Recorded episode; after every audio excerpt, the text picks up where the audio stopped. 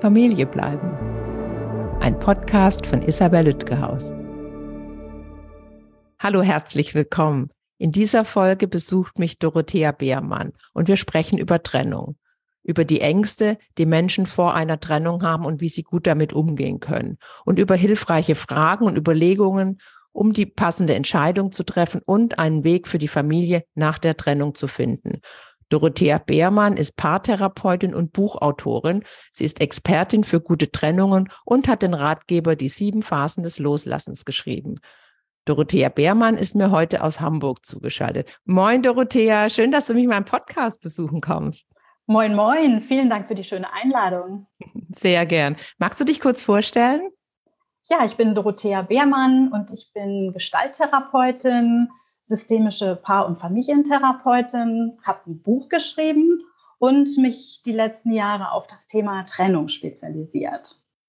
Wie kam es denn dazu, dass du dich auf Trennung, Trauer und Loslassen spezialisiert hast?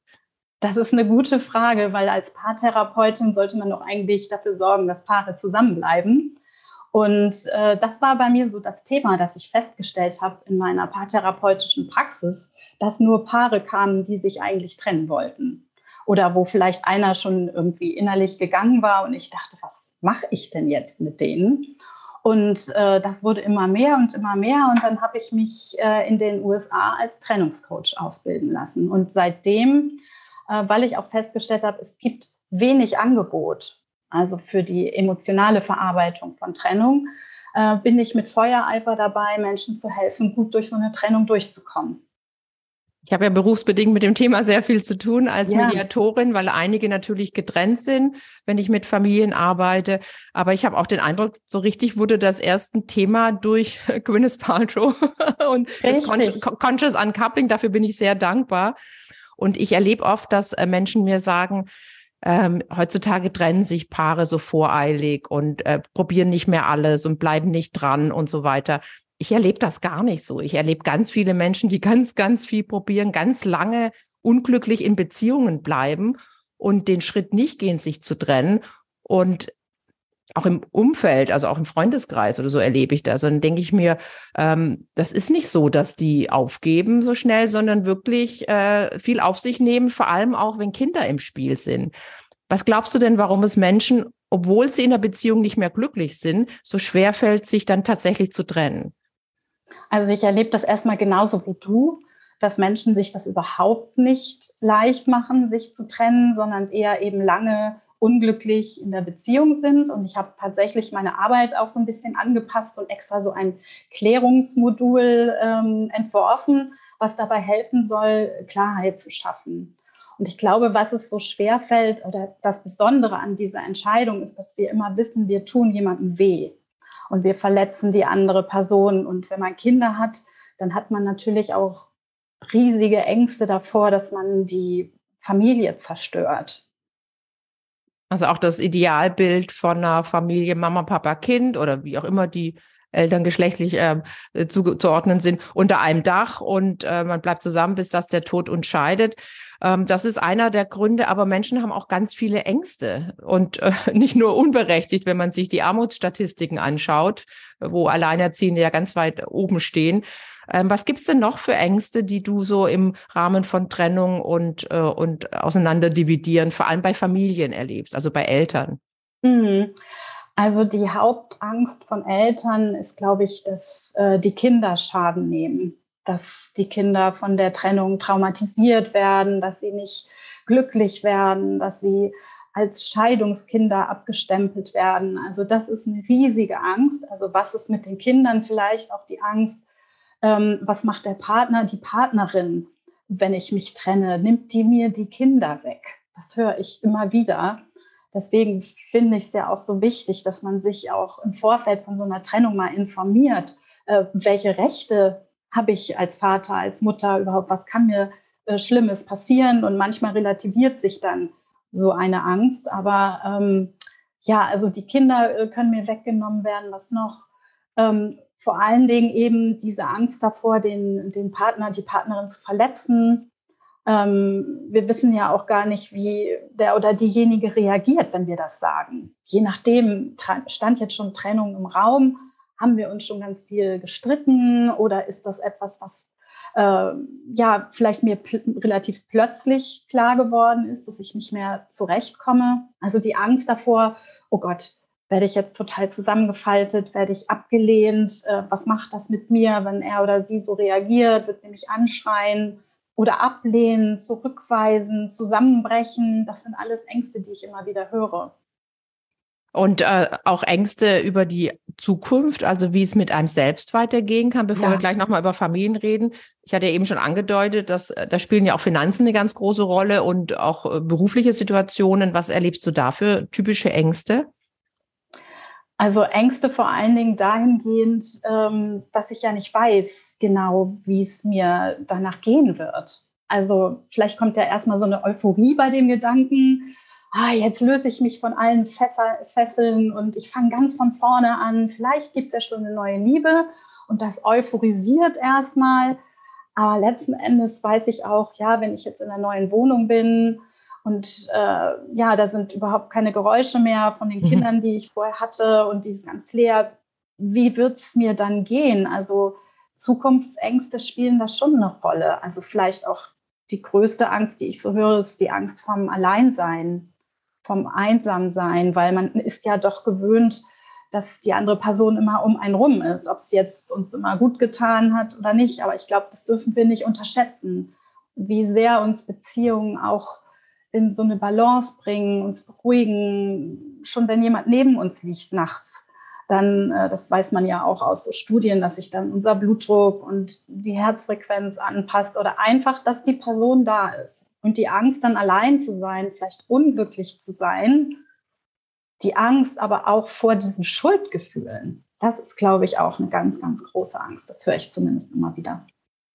Ich erlebe ja auch oft, dass Menschen erzählen, dass sie sich vor allem in der Beziehung auch sehr einsam gefühlt hat. Und ja. ähm, was du auch in deinem Buch so schön schreibst, dass du viele Paare erlebt hast, wo einer sich schon innerlich verabschiedet hatte. Und das wird ja gerade in der Presse auch viel diskutiert, dieses Silent Quitting, nicht nur im Beruf, so diese innere Kündigung, sondern auch im Privatleben und in privaten Beziehungen, dass Menschen zwar noch unterm selben Dach leben, äh, und offiziell noch ein Paar sind, aber eigentlich jeder so vor sich hin lebt und dennoch ist man auch nach außen hin eine Einheit und eben nicht alleine und alleinerziehend vielleicht oder getrennt erziehend.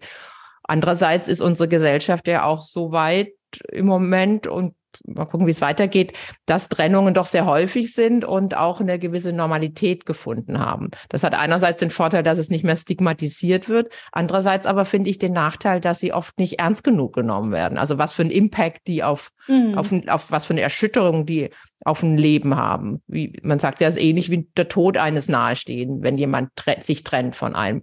Und da denke ich mir, werden wir noch ein bisschen was lernen dürfen als Gesellschaft, dass wir dennoch sagen, auch es trennen sich viele und trotzdem ist es für die Person, die sich trennt oder getrennt wird, schwer und auch erschütternd. Wie siehst du das? Ja, ich sehe das genauso. Also ich, ähm, man weiß das ja tatsächlich, dass nach Tod Trennung äh, einer der größten psychischen Belastungen ist. Und ich erlebe das auch als Trauma für die Person, die die Trennung nicht wollte, ähm, noch mehr als für die Person, die geht. Aber auch der geht es schlecht. Vielleicht reden wir dann nachher nochmal drüber, ähm, über diesen Unterschied oder auch Gemeinsamkeiten. Aber letzten Endes ist es für mich immer so erstaunlich, dass Trennungen, die gehören ja nun mal zu unserer Realität. Und die wenigsten Paare bleiben zusammen bis ans Ende ihres Lebens, weil wir müssen ja nicht mehr zusammen sein. Die meisten sind berufstätig, also Frauen, Männer, beide gleich, also auch wenn Kinder da sind. Und trotzdem werden Trennungen eben so als äh, Scheitern empfunden. Und das äh, schockiert mich eigentlich immer noch so ein bisschen, weil ich denke, wieso ist jetzt, wieso denkst du, dass du gescheitert bist, wenn deine Beziehung nicht mehr glücklich ist, wenn ihr euch auseinandergelebt habt und eben, was du sagtest, dieses Thema, dass einer so innerlich geht, ist für die andere Person ganz schlimm, wenn es nachher zur Trennung kommt, weil ähm, das ist eine große Kränkung eine große Verletzung zu erfahren, ah, die, die, er oder sie hat die Trennung völlig mit sich selbst ausgemacht. Ich erlebe das gerade auch im Coaching und ich leide immer mit dem mit, äh, der da am Ende dann äh, verlassen wird, weil ich denke, warum redest du nicht mit deinem Partner, dass du dich trennen willst und dass es dir schlecht geht? Machst es mit dir aus und präsentierst ihm oder ihr nachher die Lösung oder die du für dich, die also Entscheidung, die du für dich getroffen hast. Ja. ja, das ist genau da, wo kennen wir alle, wenn es schwer wird, sollte man kommunizieren und genau das macht man nicht, weil es ja schwer ist. Das ist äh, leider ein Teufelskreis, erlebe ich auch oft, dass die andere Seite völlig überrascht ist von der Trennung und auch von der Außenbeziehung, weil sie dachte, ist doch alles gut bei uns und da nicht, nicht gesprochen wurde oder auf eine Art und Weise, die nicht ankam. Die, also die erzählen oft in der Mediation, ja, so und so und so. Und sagt die andere, habe ich noch nie gehört. Und sagt die andere, sage ich seit zehn Jahren. Mhm. Aber kam wohl nicht an. Ähm, ich möchte gern später über Trennen und getrennt werden mit dir, mit dir sprechen. Jetzt erstmal noch äh, für diejenigen, die uns zuhören und über eine Trennung nachdenken, vielleicht auch schon länger, aber den Schritt nicht gehen mhm. können im Moment noch nicht. Da, da einfach nochmal so eine Klarheit brauchen und eine Klärung für sich und auch so ein eine Entscheidung, jetzt, jetzt trenne ich mich, gern auch vorher noch mal mit dem anderen, der anderen drüber reden natürlich. Aber ähm, für dich als Expertin und auch mit deinem Erfahrungswerten, welche Frage kann sich jemand stellen, um hier mehr Klarheit zu bekommen und auch so den, die letzte Entscheidung zu treffen? Was ist da hilfreich, deiner Ansichten und Erfahrung nach? Ja, ich glaube, es gibt viele Fragen, die man sich selber stellen kann. Manche klingen so ein bisschen rational. Ähm, man kann sich zum Beispiel fragen, ich habe gerade ein bisschen gestutzt, weil ich finde das zum Beispiel auch ganz wichtig, dass man äh, auf sein Bauchgefühl hört, also auf seine Intuition. Aber so die Fragen, ähm, die entscheidenden Fragen, finde ich letzten Endes sind zum Beispiel, wie, ich, wie fühle ich mich mit der Person? Wie fühle ich mich mit meinem Partner, meiner Partnerin? Wenn wir in einem Raum sind, wenn wir zusammen sind, ähm, wenn es uns nicht gut geht mit jemandem, dann fühlen wir das meistens irgendwie körperlich. Also dann gibt es eine Stressreaktion. Also so, wir merken vielleicht, wir sind immer mehr angespannt oder wir sind ähm, ja vielleicht so gereizt oder einfach, dass wir merken, wir sind nicht so ja nicht so gelöst und nicht so locker. Also irgendwas passiert mit uns körperlich ich habe auch schon in meinen Coachings ganz oft gehört, ja, wenn der andere, die andere den Raum verlässt, dann bin ich so richtig erleichtert. Also wie, wie geht es mir mit der anderen Person im Haus, im Raum, im Zimmer? Wie kann ich mit der Person, äh, wir haben vorhin mit diesem zusammen äh, schlafen, das ist nicht nur sexuell gemeint, natürlich ist das auch, wäre jetzt auch eine Frage, ne? wie geht es mir körperlich? Mit der, also haben wir noch äh, Sexualität, Zärtlichkeit, Intimität? Aber auch wie, wie schlafe ich neben dem anderen, der anderen. Also ich finde das immer so ein bisschen auffällig, wenn ich plötzlich höre, ja, ich, äh, ich, ich kann überhaupt nicht mehr schlafen neben denen oder ich, ich, wir, wir schlafen äh, in getrennten Zimmern schon viele Jahre, nicht nur wegen Schnarchen, dann werde ich immer ganz aufmerksam. Und ähm, man kann sich natürlich auch fragen, ähm, wie ist das, wenn die Person abends äh, nach Hause kommt? Also habe ich dann Lust, ihr oder ihm zu erzählen, wie der Tag war? Möchte ich wissen, wie sein oder ihr Tag war? Habe ich so eine Neugierde mir erhalten? Weil manchmal ist es ja so, wenn wir schon so lange zusammen sind, dann denken wir, ach, das kenne ich ja eh schon alles rauf und runter. Und äh, so, sich so füreinander interessieren und die andere Person noch spannend finden. Vielleicht wirklich gucken, ob man jeden Tag was Neues entdeckt. Also die Neugier aufeinander dann auch, haben wir noch Spaß miteinander? Können wir miteinander lachen? Mögen wir die gleichen Dinge? Also ich glaube, das ist eins der wichtigsten Fragen, die man sich stellen kann. Sind wir eigentlich in den wesentlichen Aspekten des Lebens, unsere, unserer Werte, sind wir da kompatibel oder sind wir das eigentlich gar nicht? Also wenn ich jemand bin, der gerne rausgeht und, und extrovertiert ist und mein Partner jemand ist, der ja eher immer irgendwie zu Hause bleibt, lieber und sich gemütlich macht auf der Couch und ja, mal ab und zu mal jemanden sehen, dann wird der immer so bleiben. Also dann, äh, oder auch zum Thema Ordnung. Ich glaube, das auch nicht zu unterschätzen. Also der eine ist ein Ordnungsmensch und der andere ist halt ein Chaot irgendwie, zwar ein liebevoller. Also oder was die Kommunikation anbelangt. Also wichtige Themen, wie, wie man leben möchte, was Ziele anbelangt, können wir, schauen wir zu zweit auf etwas Drittes, was in die Zukunft gerichtet ist. Genau. Also das sind so Fragen, die mir jetzt so als erstes spontan einfallen. Ich habe mal einen Workshop gegeben mit Ralf Sturm, mit dem habe ich auch eine Folge aufgenommen, uh, Should I Stay or Should I Go? Und habe das einer Freundin erzählt, die gar nicht so von unserem Fach ist. Äh, liebe Grüße. Und sie hat gesagt, sie ähm, hat gemerkt, wie geht's mir, bevor ich den wiedersehe und wie geht's mir, nachdem ich ihn wiedergesehen habe. Und wenn das sehr viel schlechter war, also ganz einfache Frage einfach, aber ja. tatsächlich überlegt man sich das manchmal gar nicht so. Meinst du sowas mit Bauchgefühl auch wirklich? Wie, wie geht's mir? Oder was meinst du damit? Genau, konkret? wie geht's mir? Wie fühle ich mich? Bin ich die meiste Zeit ähm, entspannt mit der anderen Person oder bin ich sehr gestresst? Ähm, ich finde auch immer so ein, so ein gutes Zeichen dafür, dass sich was auseinanderentwickelt ist, wenn ich so im stillen Kämmerlein meinen Partner Partnerin vergleiche mit jemand anders, den ich vielleicht toll finde. Oder ist die Kollegin, mit der kann ich eigentlich viel besser über Probleme reden. Ähm, die versteht mich auch viel besser und ja, eigentlich sieht die auch viel besser aus. Also dieses Vergleichen ist auch immer so ein, so ein Indiz für Abdriften. Aber so das Bauchgefühl ist, glaube ich, so wirklich so ein, ich glaube, wir hören da viel zu wenig drauf. Also generell, aber in Beziehungen ganz besonders dass das Bauchgefühl uns irgendwie zeigt, wie geht es mir mit der Beziehung. Also bin ich eher, also ich habe da in meinem Buch so eine Übung, wo man einfach mal so auf so ein Blatt Papier das Wort gehen schreibt und auf ein anderes das Wort bleiben und sich dann mal draufstellt. Und bei dem Gedanken dann an das Bleiben in der Beziehung mal fühlt, was sich im Körper tut weil der Körper weiß manchmal eher, äh, wie es uns geht, als äh, ja der Verstand oder wenn wir versuchen, das irgendwie auszudrücken. Also sich einfach mal draufzustellen, zu fühlen, ähm, wie ist das? Wie ist das, wenn ich daran denke? Was kommt da hoch? Ist das ein, so ein Druck oder ist das eher so ein, ja, irgendwas, was schmerzt oder vielleicht auch so ein Schwindel? Also mal reinspüren, ohne das zu bewerten, sich vielleicht kurz Notizen machen, wie ist es mir da gegangen und dann auf die andere Seite sich stellen. Und beim Thema Trennung, wenn ich daran denke, mich zu trennen, was fühle ich körperlich? Erstmal nur körperlich. Und dann nachher wirklich zu gucken, wo, wo war es vielleicht ein bisschen leichter. Ich habe jetzt auch gerade äh, gehört von einem Klienten, der gesagt hat, beide Seiten sind schwer. Also beides ist gleich schwer zu ertragen.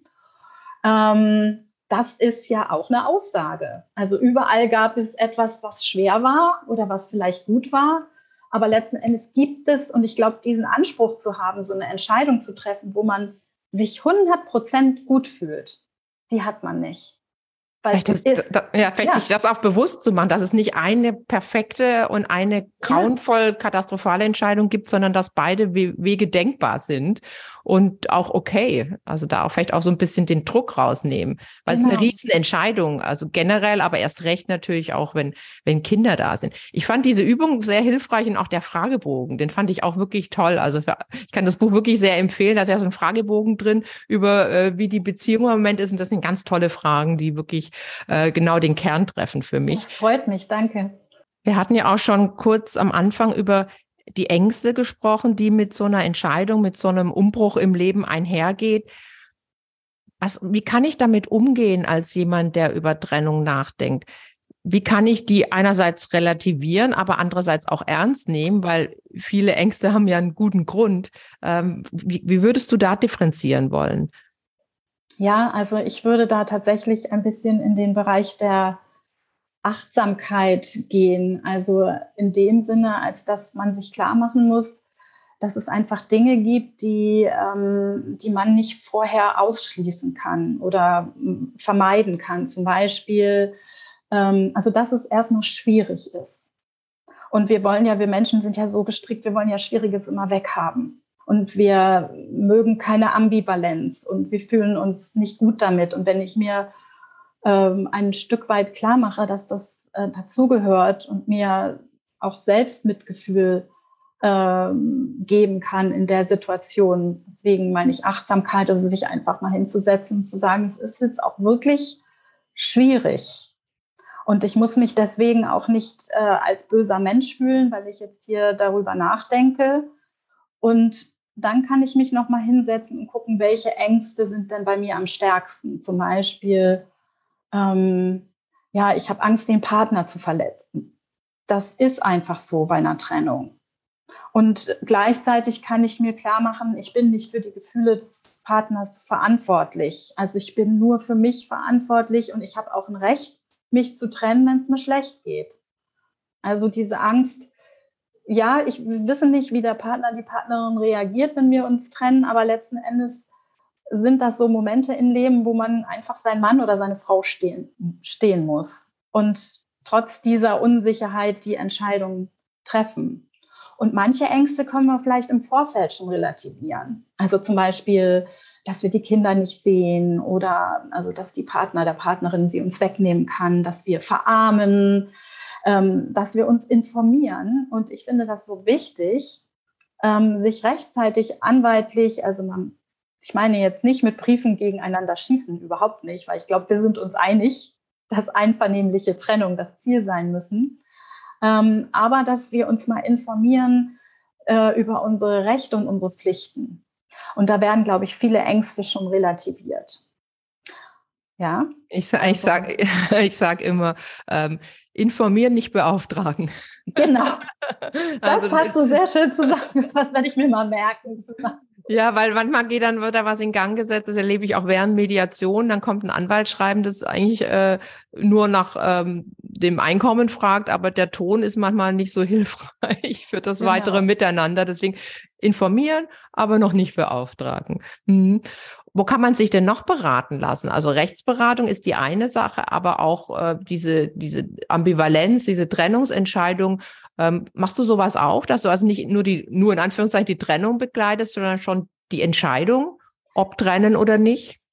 Genau, also ich habe das einfach gemerkt, weil ähm, so viele Personen, die bei mir ins Trennungscoaching gegangen sind, die habe ich gemerkt, die sind noch gar nicht so richtig sicher. Mhm. Und ich bin ja auch Paartherapeutin im Herzen. Und wenn es eine Beziehung zu retten gibt, dann bin ich natürlich auch dabei. Und deswegen habe ich dieses Klärungsmodul eingeführt, wo man so in drei Stunden das hat sich so ganz gut bewährt, wirklich sich nochmal alles anschauen kann, so was in der Beziehung stimmt, was nicht stimmt, woran ich hänge, was man vielleicht auch schon zusammen durchgemacht hat, äh, das Schöne, das Gute zu sehen, aber auch, was nicht funktioniert und wo man sich gegenseitig verletzt hat. Da gibt es vielleicht so Knackpunkte. Und ähm, ich sage dann immer, da kann man dann auch noch mal mit dem Partnerin, der Partnerin das Gespräch suchen und zu sagen, du, ich habe gemerkt, dass äh, da ist das und das passiert und ähm, da hast du mich verletzt und ich werde das irgendwie nicht los. Ist anspruchsvoll, sowas anzusprechen, hast du ja vorhin auch schon gesagt. Aber da liegt nochmal die Chance und dass man, bevor man jetzt mit dem Partner redet, wirklich selbst nochmal in so eine Klärung geht. Und dafür mache ich dieses sogenannte Klärungsmodul, gehen oder bleiben. Also auch das Gespräch vorbereiten, dass man nicht einfach den so beim Frühstück äh, mal so überfällt mit ein paar, äh, paar äh, Dingen, die einem gerade einfallen, auch so, oh, ist alles so schrecklich und ich bin unzufrieden und, sondern das vielleicht auch ein bisschen vorbereitet und um dann ähm, in, in, einer ruhigen Minute das Gespräch zu suchen.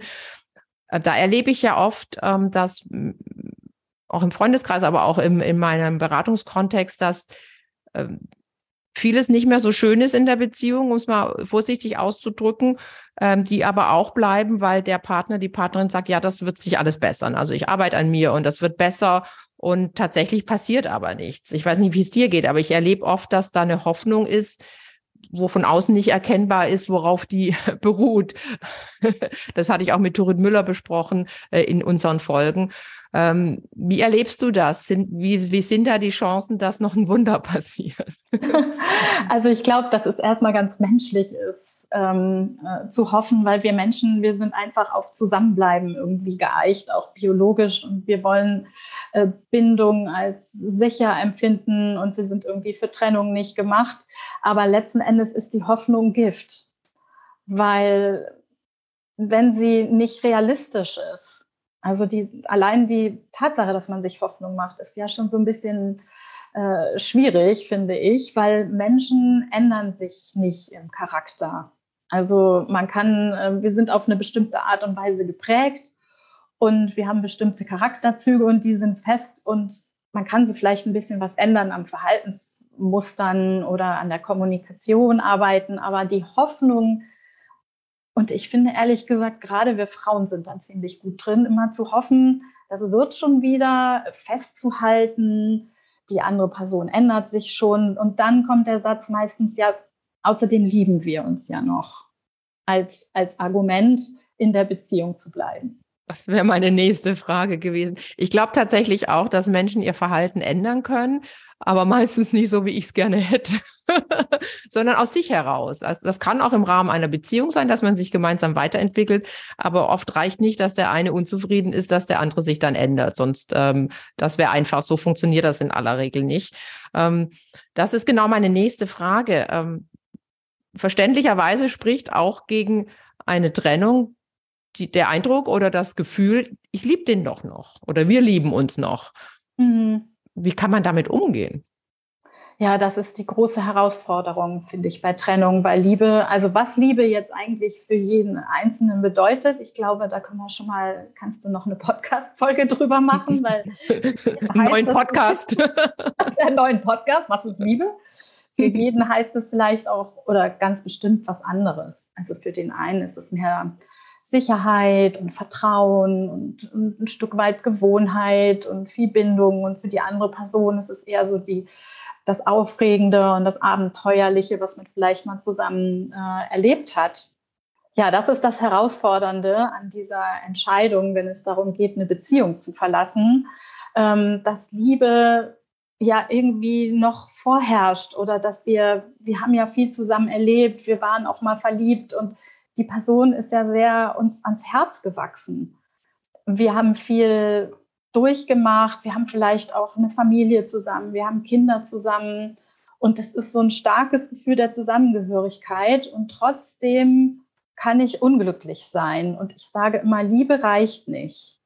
Also Liebe reich ist kein Argument, um in der Beziehung zu bleiben weil man muss viel mehr kompatibel sein, man muss Beziehungskompetenz haben, dass es wirklich funktioniert. Und Liebe reicht nicht, aber das macht es eben so schwer, sich tatsächlich aus einer Beziehung zu lösen. Und vielleicht kann man den anderen in Liebe loslassen.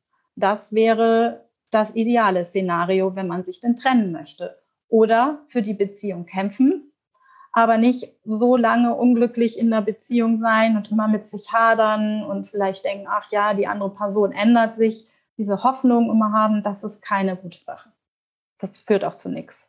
Das klang gerade so ein bisschen so, als wäre das Gefühl, dass sich wie Liebe anfühlt, auch ein Stück weit die Erinnerung an die Liebe sozusagen oder an die liebevolle Geschichte, die man gemeinsam hat. Und äh, kämpfen ist auch ein finde ich, schwieriger Begriff im Zusammenhang mit Liebe, wird aber oft genutzt. Ich glaube, dass alleine kämpfen auch nicht so viel hilft, sondern dass man wirklich zusammen sagen muss, unsere Liebe ist so stark, dass wir versuchen, die im Moment und vielleicht auch schon länger nicht, nicht so schöne äh, Beziehungen wieder neu, neu aufzustellen. Und ich sage dann Paaren auch, dass es wirklich ein Neustart sein muss, dass man nicht so ein bisschen rumdoktern kann und drei Pflaster draufkleben, sondern wirklich komplett neu aufbauen muss, wie beim Team, wenn man sagt, nachdem Erschütterung stattgefunden muss man ein neues Teambuilding machen. So finde ich, gilt das auch, auch für Paare. Und ich erlebe oft, ich weiß nicht, wie das dir geht, wenn einer unzufrieden ist und das vielleicht auch deutlich äußert oder zeigt, auch durch Vermeidung vielleicht, also Kontaktvermeidung nenne ich es jetzt mal, ähm, und sich nicht trennt, weil er oder sie den anderen noch liebt, ist das ja auch irgendwie unfair. Also man ist nicht mehr glücklich, aber mhm. geht den Schritt der Trennung nicht aus ganz vielen nachvollziehbaren Gründen, unter anderem Ängsten und vielleicht auch eine Art Rücksichtnahme, aber zeigt dem anderen permanent, dass man nicht mehr glücklich und zufrieden ist. Das ist ja auch nicht schön und das ist ja auch nicht okay. Liebe. Wie, wie, siehst du das? Ja, also mal, ich sehe das genauso wie du, weil letzten Endes tut man dem anderen ja auch keinen Gefallen. Das ist ja auch keine, keine würdevolle Art, äh, zusammen zu sein, wenn ich mich eigentlich lieber trennen möchte und weil ich Angst habe, davor den Schritt zu gehen. Ähm, ja, was du gerade beschrieben hast, das erlebe ich auch oft in der Praxis. Viele benehmen sich so, ich sag mal so, unmöglich in der Hoffnung, dass der Partner, die Partnerin sich dann trennt, damit sie es nicht selber machen müssen, mhm. nicht der, der Bösewicht ist.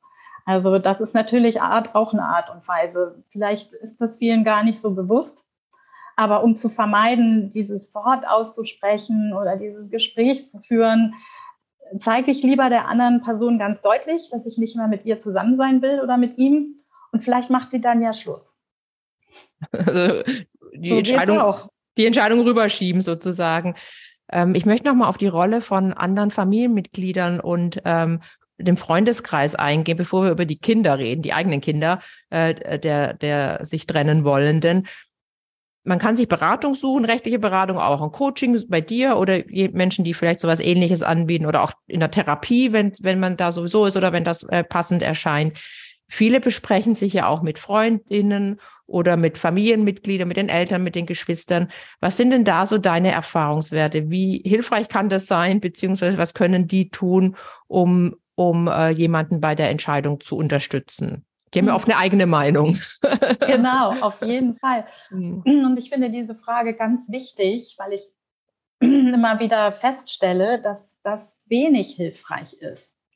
Also man muss sich einfach klar machen, Familienmitglieder oder Freunde, Freundinnen sind nicht so nicht objektiv, die sind subjektiv, die haben selber vielleicht Verlassensängste, die haben die Person lieb, die möchten nicht die Trennung und die sagen dann sowas wie, ah, ihr seid so ein tolles Paar oder er oder sie passt so gut zu dir und das verunsichert einen in der Entscheidung. Also je, je länger ich diese Arbeit mache, desto äh, sicherer bin ich mir, dass man die nicht fragen sollte.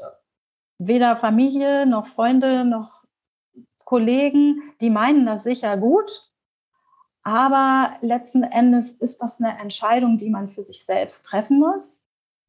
Was hilft, ist zu reden, aber vielleicht mit diesem ähm, eher dem Anspruch, dass jemand zuhört und, und tröstet ein Stück weit und da ist.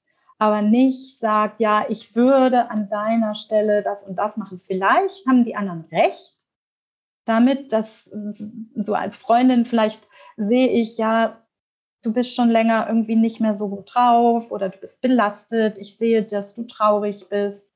Ähm, aber letzten Endes die Entscheidung, gesagt, muss man selber treffen und es verunsichert eher, ähm, wenn Familienangehörige oder Freunde da ähm, den Senf dazu geben.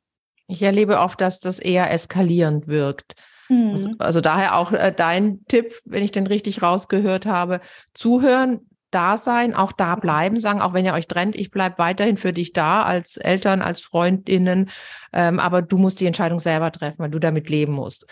Und ich finde es auch ganz wichtig zu sagen, ich unterstütze dich auch, wenn du mit ihm zusammenbleibst, weil ich oft erlebe, ich habe äh, eine Freundin, die schon sehr lange unglücklich in der Beziehung ist und nur noch mir davon erzählt, weil alle anderen wollen es nicht mehr hören und sagen, dann trenn dich doch endlich. Aber anscheinend kann sie das gerade noch nicht. Und auch da da sein für sie oder ihn. Das finde ich auch wichtig. Ja, das wäre schön. Das ist so Freundschaft, mhm. die keine Bedingungen stellt. Und auch wenn du deine Botschaft wäre dann auch, wenn du etwas machst, was ich nicht nachvollziehen kannst, nämlich in der Beziehung bleiben, die dir offensichtlich nicht gut tut, respektiere ich das und ich bin an deiner Seite und ich finde, was du vorhin noch mal erwähnt hast, das möchte ich jetzt noch mal explizit sagen, dass Freunde signalisieren, egal äh, wie ihr euch entscheidet, wir werden immer mit euch äh, beiden befreundet sein. Also ihr müsst euch ähm, sozusagen nicht, äh, Freunde sollen sich nicht entscheiden müssen. Und das mhm. ist natürlich auch toll, wenn das von dem trennenden Paar ausgeht. Weil Freunde wissen ja, sind manchmal extrem verunsichert und wissen nicht, oh, was mache was mach ich jetzt? Darf ich beide zum Geburtstag einladen oder zu meiner Party? Und dann ist es eben schön, wenn es gelingt, wenn das Paar sagt, äh, wir sind immer noch eure Freunde. Das kann sich dann nachher ändern. Das ist zumindest meine Erfahrung. Kommt ein neuer Partner, eine neue Liebe, eine neue Partnerin, und das mischt sich dann neu. Aber dieser Freundeskreis, deswegen finde ich es so gut, dass du das ansprichst und auch die Familie ist so ein ganz, sind so wichtige Ankerpunkte, die auch äh, bei der Trennung oder auch bei der Phase vorher eine wichtige Rolle spielen. Gleichzeitig muss man nicht drei Tage nach einer Trennung gemeinsam auf eine Geburtstagsfeier oder Hochzeit gehen. Also auch da finde ich es gut, wenn man sagt, äh, erstmal langsam, langsam wieder, wieder aufbauen. Aber das Signal da zu sein und da zu bleiben, ist, ist, äh, ist wirklich wichtig. Und die Entscheidung aber sollte die sich trennende Person selbst treffen. Und einer der Hauptpunkte, den ich erlebe, der Menschen von einer Trennung abhält, obwohl sie sehr unglücklich sind und keine Hoffnung mehr haben, sind die Kinder. Da würde ich gerne nochmal mit dir äh, drauf zu sprechen kommen. Viele bleiben zusammen wegen der Kinder. Das äh, möchte ich den Kindern nicht antun. Nicht nur, weil sie Angst haben, die zu verlieren, sondern einfach, weil sie dies, das Ideal der klassischen Familie vor Augen haben, wo alle unter einem Dach leben. Was fällt dir dazu noch ein, für die, die darüber nachdenken und sagen, nee, die Kinder, ähm, das wollen wir denen nicht antun? Was hast du da hm. für Erfahrungswerte oder für Gedanken, die weiterhelfen könnten? Ja, erstmal entspricht das ja nicht der Realität. Also wenn man sich mal in den Schulen und den Kitas äh, umschaut von den eigenen Kindern, da sind ja dann auch schon jedes dritte, vierte Elternpaar irgendwie getrennt. Also getrennte Eltern, Patchwork, das ist ja eine Realität und trotzdem ist das ja eine Angst, die man irgendwie nachvollziehen kann. Weil kein Kind möchte, dass Mama und Papa sich trennen. Also ich glaube, dass wir da doch sehr in dieser in dieser Ursprungskonstellation Mama, Papa, Kind unter einem Dach, wie du vorhin sagtest, ähm, sehr verwurzelt und verankert sind. Und trotzdem ist es hilfreich, ähm, sich klar zu machen. Und ich glaube, da unterschätzen viele Eltern ihre Kinder, wie schädlich das für Kinder ist, wenn sie erleben, dass ihre Eltern unglücklich sind. Das nehmen die ja je nach Alter mehr oder weniger wahr. Aber zusammen zu bleiben, wenn ich nicht glücklich bin, um meinem Kind damit einen Gefallen zu tun, weil Kinder lernen ja von ihren Eltern. So funktioniert Beziehung. Und die kriegen ja genau mit, äh, wenn es da Lieblosigkeiten gibt oder sogar ständig Streitereien mit, ähm, ja, mit Verachtung auch und mit Rumgebrülle, das, das erleben oder auch diese, diese versteckte Aggression miteinander umzugehen. Also Kinder lernen das von ihren Eltern, so funktioniert Beziehung. Und fatalerweise denken viele Kinder, dass sie schuld sind an dem Ungemach ihrer Eltern. Also die hm, ziehen Rückschlüsse über sich selbst. Ich, ja, dann bin ich wohl nicht, vielleicht verstehen die sich nicht, weil ich so schlecht bin in der Schule oder weil ich mal wieder mein Zimmer nicht aufgeräumt habe. Kinder sind da so, die denken, die sind schuld. Und das ist natürlich auch fatal. Also letzten Endes, Kinder wollen, dass sie Eltern haben, denen es gut sind, geht und die stark sind in ihrer Elternrolle. Und Kinder wollen beide Eltern haben. Ähm, und letzten Endes tut man denen keinen Gefallen damit, wenn man zusammenbleibt und unglücklich ist, weil man denkt, äh, man muss den Kindern jetzt dieses ideale Szenario bieten. Und ich glaube, da hilft ganz doll, wirklich daran zu glauben, dass man auch ähm, das Familiengefühl aufrechterhalten kann, obwohl man getrennt ist. Und ich glaube, das Wichtigste ist, wirklich diese Kränkung und Verletzung zu verarbeiten, sodass die Kinder das nicht für einen irgendwie übernehmen müssen oder in, in Loyalitätskonflikte zu kommen. Also wichtig ist nicht das Zusammenbleiben, sondern wie schaffen wir es, diese Trennung so zu überstehen, dass wir für beide, also dass beide Eltern Eltern bleiben, obwohl wir kein Paar mehr sind. Das ist die große Herausforderung. Wie siehst du das? Genauso, deswegen mache ich diesen Podcast. Ich würde gerne noch mal zwei von den wichtigen Punkten, die du besprochen hast, aufgreifen. Das eine ist, äh, Kinder merken, wie es ihren Eltern geht und wie es um deren Beziehung steht, auch wenn sie nicht vor den Kindern streiten. Kinder kriegen auch mit, wenn nachts um drei gestritten wird, drei Zimmer weiter. Das bekommen die auch mit. Und was Kinder, glaube ich, auch sehr gut mitbekommen, sind so unterdrückte Aggressionen und so eine kalte, eisige ähm, Stimmung und ein, dieses Vermeiden auch und sich nicht angucken, nicht in den Arm nehmen, das spüren Kinder. Das darf man nicht unterschätzen. Das ist der eine Punkt. Und der andere Punkt ist, dass wir als Eltern Vorbilder für unsere Kinder sind, wie man mit Lebenssituationen umgeht. Auch wie, wie man damit umgeht, dass man unglücklich ist. Halte ich es aus, der Kinder zuliebe, oder treffe ich eine Entscheidung und finde einen guten Weg für die Familie? Das äh, kann man, kann man durchaus vorleben und dadurch können Kinder auch was mitnehmen für ihr weiteres Leben. Also da glaube ich auch ganz fest dran. Deswegen äh, mache ich diese Arbeit hier. Und ähm, aber abschließend finde ich nochmal den letzten Punkt sehr wichtig, den du angesprochen hast. Und den äh, würde ich gerne, gerne nochmal vertiefen wollen wie kann es denn gelingen, während der Trennung und auch in der oft besonders schwierigen Zeit direkt danach, äh, die Kinder im Blick zu behalten, also Eltern zu bleiben für die gemeinsamen Kinder? Also ich glaube, es ist ähm, viel wichtiger, als dass man den Kindern, also man sollte ihnen immer sagen, dass Mama und Papa sich zwar trennen, aber dass äh, beide weiter für sie da sind. Aber wichtiger als dieses ganze Gerede und Gequatsche, sage ich jetzt mal, ist das Verhalten.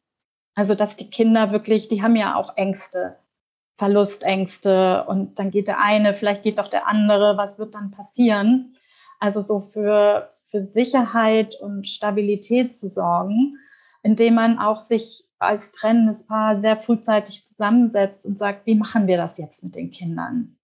Ähm, das müssen Eltern vorher regeln und wenn es erstmal eine Übergangsregelung ist, dass die wissen, aha, Freitag bin ich bei Papa bis Sonntag, dann bin ich wieder bei Mama. Und ähm, wir müssen auch nicht äh, idealerweise nicht die Schule wechseln und wir können beide die, die, die Freundschaften weiter ähm, pflegen und die gleichen Hobbys. Also so ganz viel Sicherheit, Stabilität im Verhalten und natürlich auch ähm, dafür sorgen, dass die Kommunikation untereinander so ist, dass ähm, die Kinder nicht mitkriegen, auch wenn es einem gerade richtig, richtig schlecht geht und man den anderen gerade in den Mond schießen möchte, weil das ist ja auch normal, dass man dafür sorgt, dass die Kommunikation so läuft, dass man äh, doch an einem Strang zieht, dass man verlässliche Vereinbarungen trifft und sich respektvoll behandelt, gerade wenn die Kinder da sind, weil sonst läuft eben dieses Programm ab, dass Kinder loyal sind. Vor allen Dingen mit dem Teil, dem, dem es nicht so gut geht. Es ist ja meistens so. Einen geht es schlechter, dem anderen geht es besser. Der, der geht, hat vielleicht schon neue Pläne gemacht. Also das ist, glaube ich, die Herausforderung und die Kinder nicht versucht, irgendwie auch vielleicht unbewusst und ja auch ein Stück weit menschlich auf seine Seite zu ziehen. Zu sagen, so, Mama ist gegangen, jetzt seid ihr wenigstens da für mich. Und äh, schlecht über die andere Person redet oder mh, hm, sich äh, die andere Person boykottiert. Das kennst du ja wahrscheinlich auch so in Bezug auf Absprachen. Ach, habe ich ganz vergessen. Ach, das hatten wir gesagt, haben wir gar nicht gesagt, sondern also so eine Art von Boykott und Ablehnung, die sich dann so in Verhaltensweisen zeigt. Und da wirklich sich, ich sag mal, da muss man sich als Eltern zusammenreißen und ähm, sich einen Raum suchen, wo man trauern kann und wo man wütend sein kann, diese Gefühle zulässt. Und vor den Kindern, man muss auch, die können ja auch mal mitkriegen, dass man traurig ist, dass man weint oder also, du, ich bin jetzt gerade echt so wütend auf den Papa. Ähm, das ist ja die, die Realität und was Normales. Aber letzten Endes äh, sollten die Eltern, das klingt zwar ein bisschen blöd, das Wort performen, indem sie den Kindern ähm, diese Sicherheit und Stabilität geben, die sie brauchen. Und das ist ja genau die Schwierigkeit, wenn man wütend und enttäuscht und traurig und verletzt ist, dann dennoch die Elternebene aufrechtzuerhalten. Und dann sagst du, das ist wichtig, dass die Kinder eine klare Perspektive haben, funktionierende Pläne für den Alltag. Und gleichzeitig sollte jemand, der, der oder die merkt, das ist alles ganz schwer für mich nach so einer Trennung, ähm, sich anderweitig Hilfe und Unterstützung suchen oder auch für sich selbst einen Weg zu finden, die Gefühle zu verarbeiten. Und gegenüber den Kindern, das finde ich auch ganz wichtig, authentisch bleiben. Also nicht sagen, mhm. Mama geht's Bombe, wenn es ihr nicht gut geht oder wenn es Papa nicht gut geht, entsprechend, sondern sagen, gerade ist alles ein bisschen viel, mir geht's gerade nicht gut, aber das finde ich so wichtig, ich bekomme das hin. Du genau, musst jetzt nicht, äh, ja. genau, du musst jetzt nicht hier Partnerersatz sein oder mhm. oder oder ähm, äh, Kummerkasten, sondern du kannst Kind sein und dein Leben leben und Zeit mit Papa oder Mama verbringen ist genauso wichtig. Und ich finde hier einen Weg. Also authentisch sein, aber gleichzeitig auch äh, das Kind nicht belasten. Ich denke, das ist eine Gratwanderung, vor allem bei größeren Kindern dann auch, die dann schon Teenager sind und schon einiges auch äh, von der Beziehungsebene gut verstehen können. Da ähm, könnte man noch drei Folgen für aufnehmen. Wir hatten gar nicht äh, so angesprochen, wie es für die Person ist, die getrennt wird. Wir, unser Thema war ja heute auch trennen oder bleiben. Und gleichzeitig äh, gibt es ja jemanden dann, der getrennt wird oder mhm. mit dem man drüber sprechen wird. Was für einen Unterschied macht es deiner Erfahrung nach, vielleicht abschließend oder auch als Ausblick auf eine weitere Folge, was macht es für einen Unterschied deiner äh, Meinung nach für die Verarbeitung, wenn jemand getrennt wird gegen ihren oder seinen Willen? Mhm. Also der Person geht es meistens ähm, schlechter. Also die ist ähm, auch, wenn man schon, und das ist auch überraschenderweise meine Erfahrung, auch wenn man schon über Trennung gesprochen hat, ist trotzdem dann, wenn die Trennung ausgesprochen wird, dann zieht es äh, der Person auf den Boden unter den Füßen weg. Und ich glaube, es kennen wir alle, die äh, das mal erlebt haben, wenn wir die Trennung nicht wollten. Ähm, dann kommt erstmal so ein Schockzustand, wo man das auch nicht wahrhaben will, wo man vielleicht auch hofft, was wir vorhin besprochen haben, vielleicht wird es dann doch noch was, vielleicht kommt er oder sie zurück, das kann nicht wahr sein. Und für manche geht dann erstmal wirklich gar nichts mehr.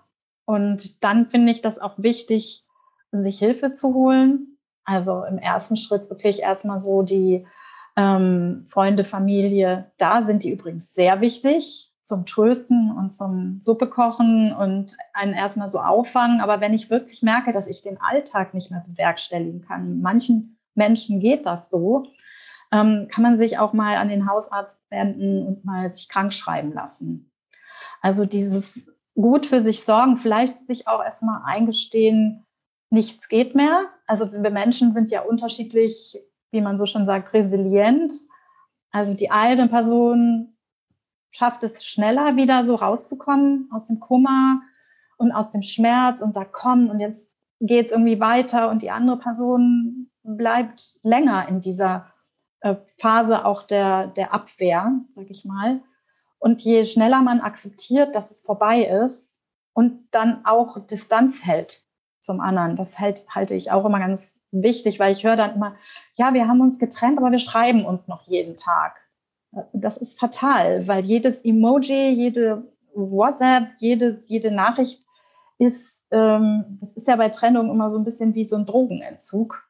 Und wir sind ja fatalerweise immer noch verliebter weil die gleich, gleiche Zentrum im Gehirn angesprochen wird wie beim Verliebtsein. Und wir wollen die andere Person unbedingt zurückhaben. Und das sorgt dafür eben, das kennst du wahrscheinlich auch, dass die Person dann anfangen zu stalken, festzuhalten, zu klammern oder dann im Gegenteil schlimme Dinge tut, die man nachher bereut. Also sich wirklich zu fragen, was brauche ich jetzt an Hilfe, um aus dieser Situation erstmal so rauszukommen, dass ich überhaupt Gefühle zulassen kann und dann so Schritt für Schritt in meinem Tempo das zu verarbeiten. Und das schreibe ich ja auch im Buch. Das sind so bestimmte Schritte oder Phasen, die, die man dann durchläuft. Aber ich glaube, diese erste Phase ist so wichtig, weil da geht manchmal viel kaputt. Weil dann tut man Dinge, die man möchte sich rächen an der anderen Person und ist so wütend und verzweifelt und da passieren ja schlimme Dinge auch mit Kindern. Also, dass Kinder dann eben damit reingezogen werden. Damit das nicht passiert, sich wirklich gut in ganz viel Wärme und Liebe und Zuwendung von anderen einwickeln und äh, sich ja wie so eine Art, ich sage mal, wie so eine Art Liebesreha. Also man muss erstmal wieder so auf die Füße kommen und das braucht Zeit. Ja, eben, weil du sagst, äh, Raum suchen und Distanz und so, das ist, äh, hat man früher dann einfach die Person nie wieder gesehen und mit Kindern geht das nicht. Das ist ja genau. das Gemeine einer Trennung, eines der vielen gemeinen Dinge einer Trennung mit Kindern, dass man eben Eltern ist und bleibt, ob man will oder nicht und dann auch versuchen kann, das gut hinzubekommen. Mir ist da ganz wichtig auch nochmal dieser Entlastungsgedanke. Man muss nicht drei Tage nach einer Trennung gemeinsam in Urlaub fahren oder Weihnachten miteinander verbringen. Das ist, ist nicht notwendig und hat auch keiner was davon, wenn es nicht gut läuft. Ich glaube, dann ist es sinnvoller, erstmal so wenig Kontakt wie möglich. Und zum Glück gibt es sowas wie SMS und E-Mail, dass man dann wirklich auch nicht äh, stundenlang telefonieren muss, sondern wirklich nur die Kinder Kinderorga ähm, bespricht und ansonsten sich äh, vielleicht erstmal aus dem Weg geht oder sich ein bisschen zurückzieht und ähm, vielleicht das Kind nicht direkt übergibt, sondern über Schule, Kita oder Großeltern oder Freunde oder so. Also wirklich so ein bisschen sich den Raum nehmen, bis es irgendwann dann vielleicht wieder besser geht, dann kann man auch äh, zusammen zur Einschulung gehen.